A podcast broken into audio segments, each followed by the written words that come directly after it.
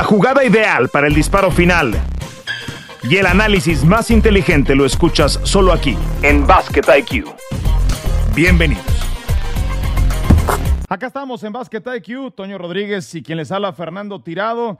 Hemos rebasado el Ecuador de la temporada en la NBA y bueno, el tema de conversación en la conferencia del oeste, más allá de la gran campaña que están teniendo los Suns, eh, los Warriors y Grizzlies, eh, es lo que está pasando con el equipo de los Lakers y de eso, eh, bueno, pues nos vamos a empapar. Les recordamos que cada martes con una nueva entrega de Basket IQ en las plataformas en las que suele consumir su podcast. ¿Cómo estás, Toño? Bien, Fer. Feliz de estar contigo y pensando en, la nominación de Andrew Wiggins como titular al Juego de Estrellas. Es uno de los temas que vamos a platicar. Seguro que sí. ¿Y cómo sigue influenciando un sistema que todavía puede ser perfectible? no sé si perfectible, pero sí mejorable de votaciones rumbo al juego de las estrellas, porque pues hasta con eh, el arrastre de la banda que le gusta el K-pop es que está Andrew Wiggins ahí. Pero eso lo vamos a explicar y vamos a platicar un poco más a detalle.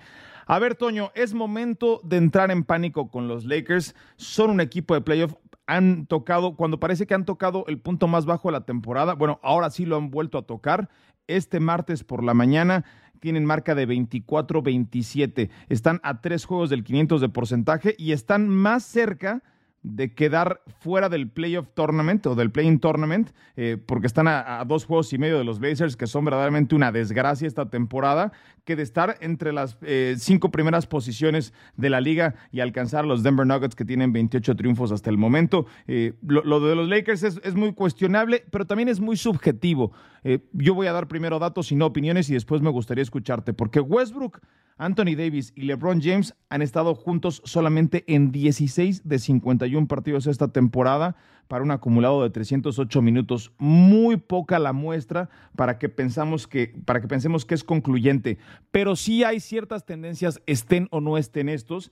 Y es que los Lakers son el equipo número 17 de la liga tirando en porcentaje de tres puntos. Y uno diría, bueno, es un equipo que tiene hombres que atacan la pintura, como Ed Davis, como Westbrook, como LeBron, eh, tienen jugadores capaces de llegar al aro, pero son el equipo número 19 de la liga visitando la línea. Y si a esto le sumamos que este equipo, cuyo sello cuando ganaron el título en la burbuja era la defensa, Toño, pues este equipo está muy lejos de estar entre las mejores defensas de la liga. De hecho, en el lapso en el que no está Anthony Davis en eficiencia defensiva, han caído a la posición número 26 de la NBA. El 10 de este mes, ya estando en febrero, se termina el plazo para los cambios. Y yo te voy a decir dos cosas, Fer, que tocan a los Lakers en ese sentido, que van a explicar por qué para mí sí es el momento de apretar ese botón de pánico, apretar ese botón de pánico y casi, casi dar las esperanzas perdidas para estos Lakers. En primer lugar, tiene que ver con que LeBron ya estuvo en una situación similar. En el 2018, con los Caps, llega a las finales contra los Warriors las cuartas finales consecutivas, los Warriors los, barrieron 4-0, pero para estas mismas instancias de la temporada, justo antes, una semana antes, dos semanas antes de la fecha de cambios del cierre, este equipo, el de los Caps, se veía sin pies ni cabeza. Era el equipo de Wade, de Derrick Rose, de Eman Shumpter, de Jay Crowder, de Channing Fry, de Isaiah Thomas estaba en esos Caps.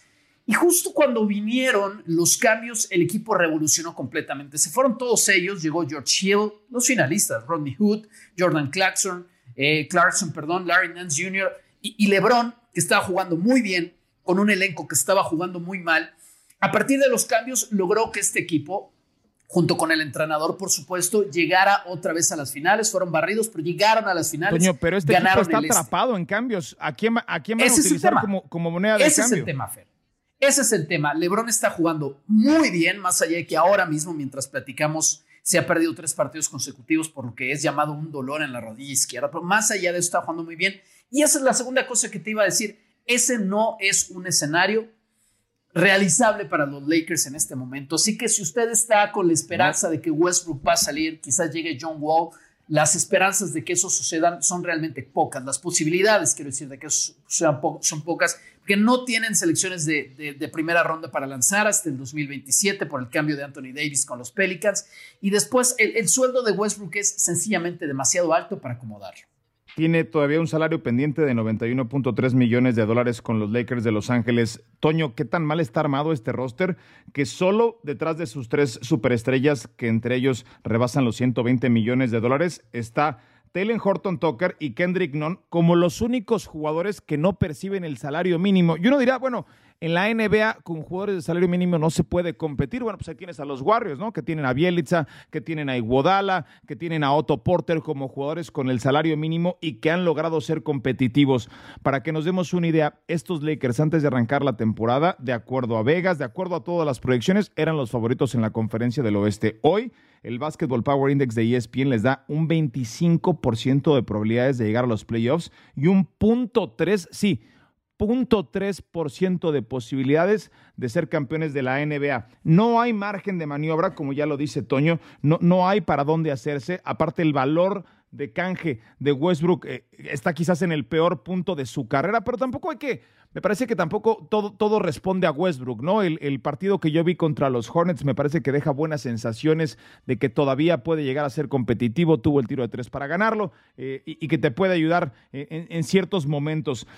la seguridad de trabajo de Frank Vogel también ha sido cuestionada, pero la, la ventana de oportunidad para este equipo, lo sabemos, es ahora ¿Cuáles entonces son, si no son los canjes, las estrategias o las modificaciones? Toño, yo no sé si van a seguir jugando a Lebrón de cinco, qué es lo que va a pasar cuando regrese Lebrón. Se habla de seis partidos que se va a perder, pero uno, uno pensaba que para este momento de la temporada y para este momento de la carrera de Anthony Davis con los Lakers, él fuese la piedra angular, Toño, él fuese el go-to man en esta temporada, en los partidos que ha jugado, pues lejos de tener números de ser un, superestrella, tirando para un 18% en triples, tirando para un 38% en lo que se supone es una de sus armas fuertes, que es el tiro de media distancia.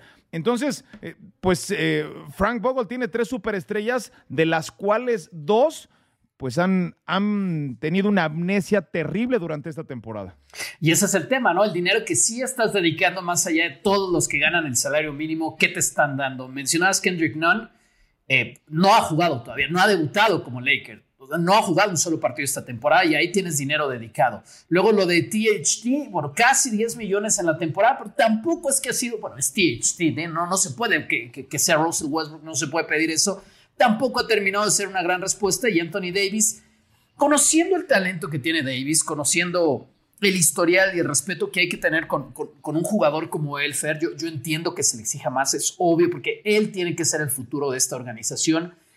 El tema de las lesiones ha estado ahí, es lo único que quiero poner sobre la mesa. Y para mí hay tres claves para que los Lakers tengan un futuro ay, ¿qué te voy a decir? De segunda ronda en la conferencia del oeste. Honestamente no veo más allá, pero, pero tienen ese futuro, uno en función de Anthony Davis, que esté sano y que regrese a jugar bien y fuerte defensiva, como has dicho. Creo eso es lo más importante. En segundo lugar, que, que los tres grandes se puedan conjuntar bien. Tú mencionas el partido contra Hornets de, de Westbrook, es un buen partido, es un partido en el que no juega LeBron. Eh, el éxito para los Lakers tiene que ir de la mano de estos tres, es decir, si alguno tendrá que jugar mejor que los demás y ganarte por sí solo un partido de postemporada, para eso les pagas estos salarios. Pero el éxito está en que los tres juegan buena defensa juntos y sencillamente no han tenido tiempo de hacerlo. Para mí esa es la principal duda, porque yo sé que Westbrook puede darte un partido de 40 puntos. Obviamente lo puede hacer, puede darte múltiples partidos así, pero puede combinarse con LeBron James para jugar buena defensa entre ambos y Anthony Davis en el perímetro, que es lo que toca Westbrook. Esa parte es la que me hace dudar. Y la tercera, creo que ese refuerzo, junto con, con Davis estando sano, puede ser justamente Kendrick Nunn con el juego en el perímetro. Esa es una pieza que no han tenido, que si les ayuda a abrir la cancha, pues va a ser un gran asset, casi como si hubieran traído un movimiento ahora antes de que cierre, que cierre la fecha. Horton Tucker, ese jugador que los Lakers no quisieron poner sobre la mesa en la posible negociación para traer a Kyle Lowry. Y bueno, obviamente con, con el periódico del día siguiente es muy fácil opinar, pero hay que recordar que antes de que llegara Westbrook había muchos otros candidatos para llegar a los Lakers. Uno de ellos era DeMar DeRozan, de quien platicábamos la semana pasada. El otro era, por supuesto, Kyle Lowry, su ex compañero en los Raptors de Toronto, y están atrapados con un Russell Westbrook y quizás la peor versión de su carrera, porque ni siquiera la de Rockets ni tampoco la del equipo de los Wizards. Eh, escuchaba, y no sé si tú lo, lo, leíste o lo escuchaste, Toño, lo de Shaquille O'Neal, y no sé si lo hace por ser condescendiente, eh, por tratar de hacer esto interesante, igual, igual que Lamar Odom, eh, pero me voy a ir con el tema de Shaq, que decía, los Lakers están justo en donde quieran estar, como en una posición muy calculadora, eh, como si fuese todo esto parte de una estrategia de estar en esta posición y tratar solamente de encender el switch cuando llegue la postemporada. Pero bueno, los Lakers están jugando con fuego, ¿no? Porque están corriendo el riesgo de quedarse incluso fuera del playoff y fuera del play tournament. Creo que el play tournament es muy difícil por lo que representa la conferencia del oeste. O sea, que lo rebasen los Blazers, que los rebasen algunos otros equipos que están por abajo de esas primeras 10 posiciones, creo que, resulta muy complicado de creer. Pero será posible, Toño, y, y cuando lo dice Shaq, a mí es donde me llama la atención que este equipo puede encender el switch, digamos que se enrache en los últimos 10 juegos de la temporada regular o 5 juegos de la temporada regular y de pronto regresar a ser un contendiente? Es posible, pero yo creo que el margen tiene que ser más amplio, Fer. 5 o 10 juegos no lo creo. Quizás inmediatamente después del juego de estrellas, eh, la última tercera parte, si quieres. 5 o 10 juegos creo que, que no les va a dar tiempo, porque además vayan o no al play-in, su siembra va a ser una siembra, digamos, del 5 hacia abajo. ¿no? no creo que les alcance para meterse arriba del Jazz y de los Grizzlies. Los otros dos son intocables. No, creo que les alcance. Y en ese sentido te vas a topar seguramente un peso pesado en primera ronda. Y para tú trascender en, playoffs necesitas, bueno, defensa, profundidad de banca y, principios que has trabajado a lo largo de la temporada, no solamente con talento. Con puro talento nadie es campeón de la NBA. y yo creo que que esa base, ¿no? Que, dice Shaq que, quieren construir en, vamos a decir, en último mes de temporada regular, bueno, los Suns le están construyendo desde hace tres años. Los Warriors le están construyendo desde hace, qué sé yo, siete años. Y, creo yo que, que, por más eh, el talento es mucho en Los Ángeles, creo que no les va a dar para, para ponerse con esos pesos pesados, sobre todo si la siembra no los favorece y se los tienen que medir en la primera ronda o en la segunda ronda máximo. En ese sentido, ¿qué tienen los Lakers de ventaja sobre ellos? Pues obviamente estatura, obviamente tamaño y obviamente la versatilidad de dos jugadores eh, arriba del 6-10 o arriba del 6-9 que pueden entrar y salir casi de forma indistinta. Eso sí que lo tienen los Lakers y creo yo tiene que ver más allá de esa racha, pues con que estén sanos para ese momento. Si hoy terminara la temporada, los Lakers estarían jugando el Playing Tournament contra los Clippers, unos Clippers que no han tenido a Paul George, que no han tenido a Kawhi Leonard y que se mantienen en la octava posición, que tienen dos victorias más que los Clippers. Otro posible y real serían los Timberwolves, me parece que mucho más apetecible. Por lo pronto, los Lakers van a estar jugando este miércoles contra los Blazers, que es el rival directo en el tiro de la posición 9 contra el 10. Ya abajo está San Antonio a cinco victorias de distancia de los Lakers, por eso yo digo que es muy complicado que, que el equipo de los Lakers se quede fuera de la postemporada, pero apretar la tuerca y encender el switch on-off en el momento que quieran, me parece que es complicado, incluso con que este equipo tiene pedigrí de campeón. Yo, sigo creyendo que la temporada de la burbuja es, es eh, una suma de casualidades, un, hábitat irreal. Y, bueno, pues eh, hay, muchísima presión sobre un equipo que fue armado eh, de manera popular, tribunera, y pensando muy poco, a diferencia de los Warriors, por ejemplo, de los Suns, en, en, en, un formato de Moneyball, ¿no? Porque es increíble que este equipo, cuando uno voltea a ver sus números, tiradores de tres, Toño, e, es, es, es, un, es un hecho que si eres un equipo viejo, no tienes slashers, no tienes penetradores, no tienes tantos creadores, más allá de, de, de Westbrook y de LeBron, y bueno, pues hemos hablado del tema de las lesiones, que no tengas tiradores de tres. Hoy los Lakers tienen en Malik Monk a su mejor tirador de tres con un 41%. Después de eso, nadie se acerca. Westbrook no lo es, tira para un 30%. Anthony Davis, lo dicho, tira para un 18% esta temporada. Y después tienes a guardias que se supone deberían de tirar de tres y te encuentras a Horton Tucker que tira para un 24%. O sea, e, e, eso, no te va a llevar a ningún lugar. Incluso Austin Reeves, que algunos piensan que es un buen tirador, tira para 31%. Eh, Trevor Ariza para 31%. Trevor Ariza, que con el respeto que me merece, está con horas extras en la NBA, porque cada vez que lo veo jugar con los Lakers, parece que es al, hombre de la cáscara, al señor que invitas para, para completar la quinteta, porque Trevor Ariza ya no se parece en nada a aquel juego con Kobe Bryant. Y bueno, claro, eh, nadie nos estamos haciendo más jóvenes, pero me parece que es otro, otro de los errores de esta, de esta gerencia en un armado de un roster que tiene a jugadores que además para muchas situaciones de partido no embona, Antonio, porque Arisa no embona para muchos, porque Dwight Howard tampoco embona para muchos partidos, para DeAndre Jordan tampoco. Entonces, encima de que tienes un roster corto, con muchos jugadores con salario mínimo, hay muchos jugadores situacionales, como lo fue contra los Nuggets el año pasado, hace dos años, perdón, en, en, en eh, postemporada hay, jugadores que solamente encajan en ciertos escenarios. Es como pensar que los Lakers se pueden dar el lujo de tener a lanzadores zurdos para la octava entrada, pero solamente para sacar un bateador. Los Lakers no están para esos lujos. Es que están construidos al revés, Fer, y no lo estoy diciendo yo, lo está diciendo la historia la liga lo están diciendo los standings, además en un momento en el que el básquetbol pues es más intenso que nunca, es más rápido, déjame usar esa palabra, es más rápido que nunca en el que las posiciones de los primeros siete segundos cuentan más que nunca en este juego y tienes que correr más la cancha para arriba y para abajo. Es una cuestión de sentido común, Fer. Tú no armas un roster de 12 con 10 veteranos y dos jóvenes, o con 9 veteranos y 9 muy veteranos y 3 jóvenes, ¿no? Como para decir, bueno, tengo tantos veteranos que, que esos jóvenes van a aprender mucho. Es que la fórmula es al revés. La fórmula de los equipos buenos Suns y Warriors en primer, en primer lugar, ¿no? Tú tienes 8 jóvenes y 4 veteranos y un super veterano que saque esos equipos adelante. Por eso te digo, estás compitiendo en lo más alto o quieres competir en lo más alto en postemporada contra equipos que vienen trabajando esto de, años atrás. Y el talento que están desarrollando los Suns es un talento joven, apoyado por tremendo veterano,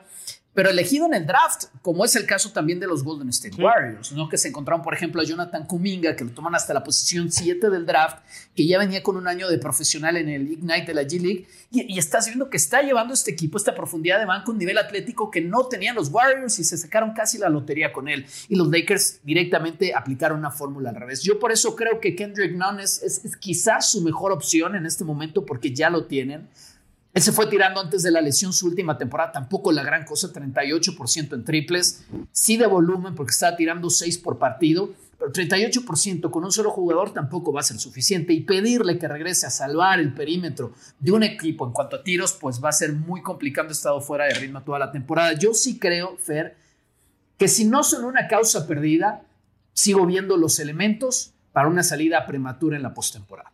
Sí, sí, están, están en, en cuidados intensivos, sino que en medicina paliativa, estos Lakers de Los Ángeles. Se habla de Body Hill como un posible candidato para llegar, si es que logran empaquetar a Horton Tucker eh, en, ese posible canje con los Sacramento Kings. Eh, ha habido una publicación por parte de Wojnarowski de que los Kings han rechazado la primera oferta hecha por los Lakers. Recordamos que la fecha límite de canjes es el próximo 10 de febrero. Veremos si los Lakers logran ofrecer algo atractivo. Me parece que va a ser muy, pero muy complicado. Eh, bueno, o a menos de que encuentren la, la, fuente de la eterna juventud de aquí a que se acerque el final de la temporada o que o que Tom Brady, que ahora puede dedicarse a ser consultor, Toño, les ayude a rejuvenecer el, cuerpo de algunos de sus jugadores. Y ya que toco el toma de Tom Brady, que ha anunciado oficialmente su retiro, vamos a rezar para platicar de eso, sobre quién representaría el Tom Brady de la NBA. Para mí la respuesta es muy sencilla. Para las nuevas generaciones quizás no lo es tanto. Regresamos a Basket IQ. Esto es Basket IQ. Regresamos.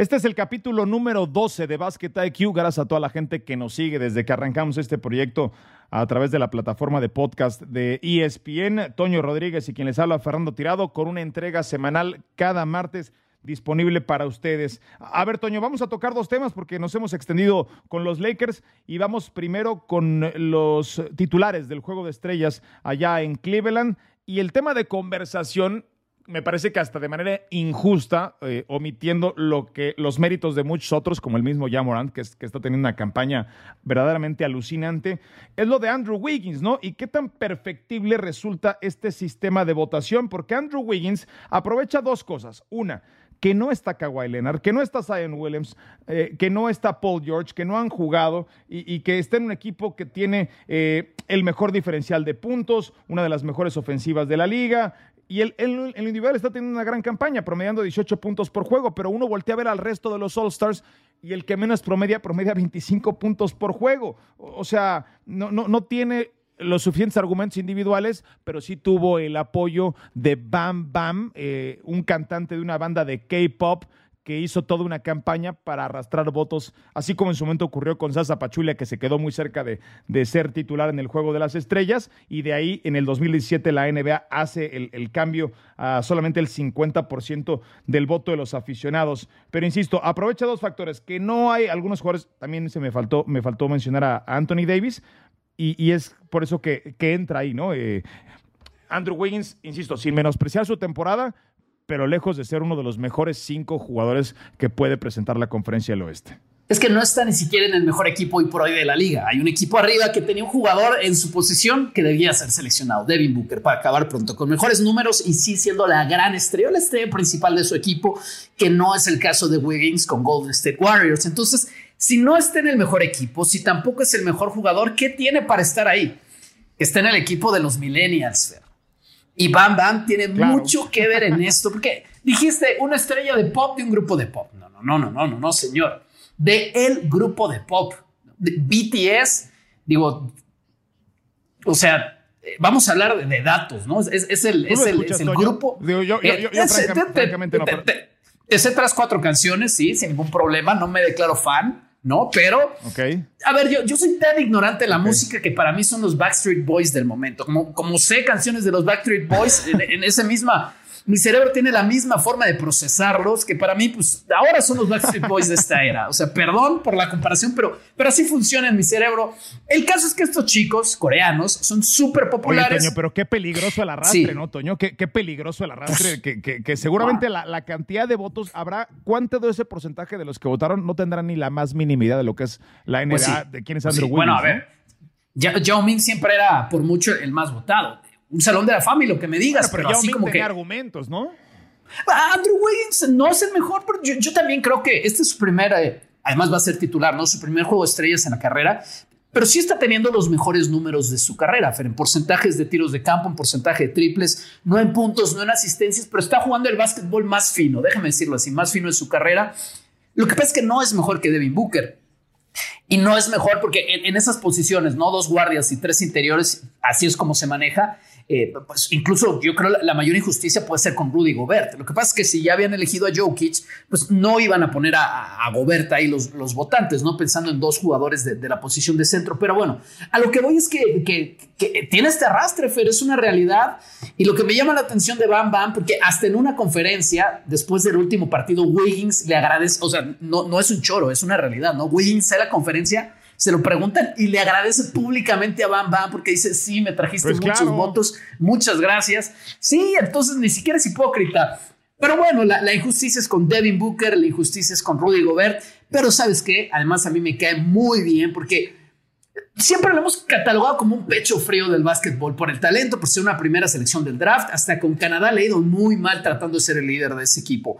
Pero creo yo, hablamos en el bloque anterior de encajar en el equipo y en la organización correcta. Creo yo que si bien no lo merece más que otros, sí me da gusto porque está explotando el talento donde mejor podía encajar. Sí, sí está teniendo está en, un hábitat que le cobija, está en un equipo en donde mucha atención la recibe Steph Curry y ahora Clay Thompson, y eso pues le entrega vistas limpias. Durante mucho tiempo no estuvo Clay Thompson, o no ha estado Clay Thompson, y, creo que también uno de los méritos, que clara está, no es lo que te lleva un juego de estrellas, es el buen defensor perimetral que resulta ser Andrew Wiggins. Entonces, ¿es un buen jugador? Sí. ¿Es un titular de juego de estrellas? No, no lo es, digámoslo tal cual así resulta. De los demás, pues no no hay discusión, ¿no? Eh, eh, de las cosas que a mí me agradan mucho y que quizás antes de arrancar la campaña, de todos los 10 titulares, Toño, los que claramente uno eh, podía ver están ahí y, los que no, yo te diría solamente el caso de DeRozan, porque yo francamente a los 32 años de edad no pensé que DeRozan fuese a estar como titular en un juego de estrellas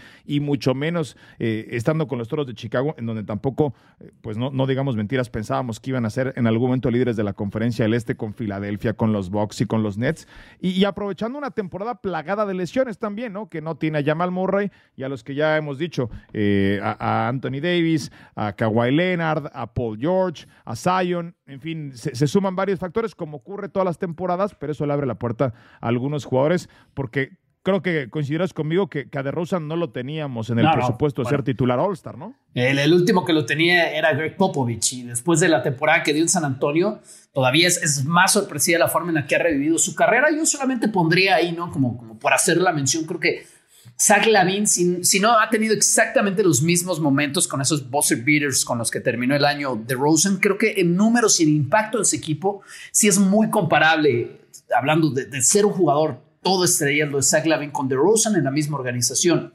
más espectacular. ¿Alguien más que se haya quedado fuera, Toño? Pues no, no, no. A ver, si, si, me lo preguntas, los números de, de, Doncic en el oeste son mejores que los números de, de, de Jamorant. Pues que Jamorant es, es más espectacular al ir al aro que, que Doncic. Y también tengo que decir, hablando en puntos es casi lo mismo, ¿no? Pero en rebotes, en asistencias, claramente Doncic tiene mejores números que Jamorant y Jamorant tiene un mejor equipo que Doncic para estar en la posición en, la que está. Porque decimos, bueno, Memphis con Jamorant está ahí arriba, pero tiene un mucho mejor equipo que los Maps. Hay un mucho mejor elenco ahí Quiero decir que al momento de las votaciones, la, marca de, Memphis sin ya Morant, que también se ha, perdido, se ha perdido muchos partidos, es de 11 y 2 sin Morant, Fer. 11 y 2. Es una marca súper ganadora sin su mejor jugador. Y la de los Maps sin Doncic es una marca de 5 y 6 al momento de la votación. Entonces, eh, eso es una respuesta directa a quién impacta más a su equipo, pero pues no va a venir de amargado a discutir. Yo también puedo votar felizmente por Morant por lo espectacular que es. Yo, yo jugadores que creo que se quedan en la frontera y que tienen todos los argumentos para ser titulares, a ver, a ver si te parece mi lista. Jimmy Butler, Zach Lavine. Seguro, seguro. James Harden, ¿Ah? Draymond Green, Draymond Green eh, Seguro. Desafortunadamente se, ha, perdido esto por lesión. Lo de Rudy Gobert, que ya me parece que tú lo explicas con mucha claridad y coincido plenamente. Donovan Mitchell, que está teniendo también eh, otra temporada de más de 25 puntos por partido. Carl Anthony Towns, Toño. O sea, Carl Anthony Towns está teniendo una de las mejores campañas de su, carrera por arriba de 24 puntos por partido. Ya mencionabas a Luka Doncic. Y, y bueno, pues increíble que el mejor equipo de la liga no tenga representantes como titulares a Devin Booker y a Chris Paul tampoco, ¿no? Pues sí, esa, es la máxima nota y más con Wiggins ahí. Pero mira, es tan peleado que, sabes que yo creo que al final del día no, importa tanto si, si es titular o no. Creo yo las mayores injusticias van a ser en el recorte de quienes no entran del todo al, juego de las estrellas. Sí, claro. Van a estar, pero no como titulares, ¿no? Eso, Así Está, eso está clarísimo. Bueno, Toño, se nos agota el tiempo. Hablábamos eh, y, y justo nos cayó el día de hoy, antes de grabar el podcast, la noticia del retiro de Tom Brady. Y por supuesto, ayer de hecho nos adentramos en la discusión en Sports Center con Caro Padrón, con Fer Palomo, con Lalo Varela, de quién es el GOAT, ¿no? En un fin de semana en el que está el retiro de Brady, en el que Rafael Nadal llega a 21 victorias en Grand Slams, eh, y, bueno, pues la eterna discusión Jordan, eh, Jordan Lebron, y, bueno, e, es un tema bien subjetivo, deportes de conjunto, deportes individuales, deportes convencionales o mainstream, ¿no? Porque hay algunos en los que pues más no se podía ganar, como en la natación con Phelps o, en la gimnasia con Simone Biles, entonces pues, ellos cómo pueden competir, pero insisto, en los deportes mainstream convencionales, eh, a, quién tenemos como GOAT? Y nos adentramos en esa discusión. Sin embargo, yo ponía, y, me parece porque es, es bien difícil, yo ponía esta, esta premisa. Si hubiese que construir un arca de Noé, porque la humanidad está en peligro de extinción y solamente hay espacio para un deportista, ¿qué deportista sería? Ahora me dirás del básquetbol, Toño, porque yo en esa no tengo, no tengo ni la menor duda que para mí es Jordan, pero ¿a qué deportista subirías tú a esa nave eh, para salvar a la humanidad y perpetuar la especie? Ay, en esos términos, a Roger Federer. En esos términos, ¿no? ¿Quién, para mí merece vivir por encima de los demás? pues, es que así es, ¿no? Y, y, quién le... ser Dios, ¿no? Pero bueno. Pues sí, o sea, ¿quién va a reproducir la especie? Pues me llevo a Roger Federer por, por, por la persona que, que uno hasta donde sabe, no, no lo conozco personalmente, tristemente, pero pues sí, ¿no? Es, la felicitación que le dio a Rafa Nadal ahora lo, lo es todo, Fer. Pero quizás es una respuesta equivocada de mi parte porque si, lo pones a correr 100 metros plano, si lo pones a hacer un salto vertical, si lo pones hasta en un tema. sí, hasta, en un tema, sí, hasta en un tema de estamina, pues en estamina no ha sido mejor que Nadal. Y en condiciones físico-atléticas, bueno, no va a superar jamás a Michael Jordan, Tom Brady tampoco. Pero, pero bueno, si, yo, yo, pensé así, ¿no? ¿Quién merece sobrevivir de esos? Bueno, yo iría por ellos. Pero llevándolo a un tema atlético, un tema de mentalidad, a ver, creo que, creo que la respuesta sí va a ser Michael Jordan. ¿Sabes qué tengo con Brady? No es con Brady, es con, con el fútbol americano, solamente para darle el primer lugar a uno. Y es un argumento no mío de, LeBron James del 2017. O, juegas ataque o juegas defensa, no juegas las dos cosas. Los otros dos en deportes de conjunto o en individual. Claro. Los otros eh, varios, ¿no? Pensando en el tenis, pensando en el fútbol, soccer, pensando en el básquetbol, juegan las dos partes del deporte y creo yo eh, eso te hace llevar tu cuerpo y tu mente a una exigencia más allá que en el fútbol americano es brutal también. A ver, yo, yo no sé si, si quepa en el argumento, Toño, pero pues en términos de ganador, habría que ubicar entonces a, o sea, no, sería ni siquiera Jordan, ¿no? Sería Bill Russell. El, el, Brady del básquetbol sería Bill Russell, ¿no? 11 títulos en 13 años. Correcto, el, más ganador en la historia y siendo una parte fundamental. Hay algunos otros que han ganado títulos, pero no han sido pues el, el, peso específico de esas victorias. Insisto, para mí la conversación se acaba muy rápido en el mejor basquetbolista de todos los tiempos con Michael Jordan. Nos hemos adentrado mucho en esta discusión, pero pues eh, entendiendo que Tom Brady es el hombre que ha ganado más títulos que el resto de las franquicias en la NFL, pues lo único que se le pudiera acercar sería Bill Russell, que tampoco se acerca, por supuesto, a la cantidad de títulos que tienen los Celtics, ni que tampoco tienen los Lakers. Sí, solo, quiero decir una última cosa, o sea, en, esto para, para darle todo el respeto, porque es, es el momento de hablar de Brady. ¿no? Ya quisiera Jordan haber jugado a ese nivel a los 44. No sabemos si LeBron va a estar algo cerca a los 44 años. Yo sé, no juega defensa, yo sé, lo protege su línea, pero, pero bueno, físicamente, ¿qué deporte puede haber más, más castigado que el fútbol americano? Para mí ese es el tema de Tom Brady. Para mí ese es el tema de Tom Brady. Lo, tarde que lo hizo en su carrera, lo tarde que logró mantener esa, esa condición en su carrera, ahí sí es el más grande. No le favoreció, Toño, y ahí te, quiero, ahí te quiero preguntar algo. A pesar de que durante mucho tiempo se habló de las Jordan Rules y de cómo las marcaciones arbitrales favorecían a Michael Jordan, yo, yo escuché una conferencia de prensa de Tom Brady en donde dijo que jamás hubiese imaginado lanzar de la forma en la que estaba lanzando 20 años después al juego al que entró, porque el juego al que entró eh, es muy distinto al juego que deja hoy en día, ¿no? La protección, eh, todas, todas las, eh, todos los ajustes de los árbitros van para favorecer el juego ofensivo, se lanza mucho más, ya no se corre tanto, la protección a los mariscales de campo es, es, mayor en cuanto a castigos y demás. Y Jordan, yo, yo, lo único que te gustaría, me gustaría preguntarte antes de terminar es, Jordan vio un, cambio tan drástico en las reglas que favorecieran el juego ofensivo como sí le pasó a Tom Brady? Pues yo creo que no.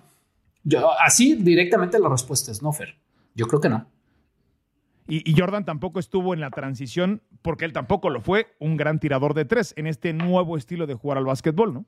Sí, el básquet era más físico de lo que es ahora. Si, si estás buscando que, esa sea la línea, esa es, Fer. El básquetbol en los 90 era mucho más físico que ahora. Esa, esa, esa, es una buena discusión que quizás después la podremos abordar, Toño. Es Jordan se hubiese ajustado o se hubiese adaptado a lanzar triples de la forma en la que se lanzan hoy en día. Ah, yo, pienso que sí. yo pienso que definitivamente sí. O sea, no, no hubiera sido mejor que Steph Curry, pero creo que hubiera sido un tirador del 40%. No, a ver, muchos dicen no tiraba de tres, no tiraba de tres porque tampoco se necesitaba tirar de tres, ¿no? Porque los equipos en, general no lanzaban de tres. el, mayor ajuste, Sí, ofensivo que hace Jordan en su carrera es cuando después de, ocho o nueve temporadas pasa a postear mucho más y ahí explota en ese tiro posteando, en ese tiro doble de, media distancia, explota los últimos títulos que ganó con Chicago. Supo ajustar su juego, fue un juego mucho más físico estando posteando hacia los defensivos. Hubiera ajustado también a tirar de tres, claro que sí. Bueno, Toño, nos vamos. Atentos a la cartelera de ESPN. Tenemos básquet eh, para echar para arriba y, por supuesto, rumbo al juego de estrellas que tendremos a través de la señal de líder. Muchísimas gracias, Toño. Te mando un abrazo. Bye, Fer, igual. Episodio 12 de Basket IQ está en los libros. Lo esperamos el próximo martes. Recuerde, suscríbase, le llega la notificación de cuando hay un nuevo episodio disponible. Junto a Toño Rodríguez Fernando Tirado, le decimos gracias y hasta la próxima.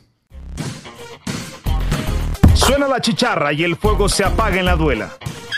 Nos escuchamos en una próxima emisión de Basket IQ.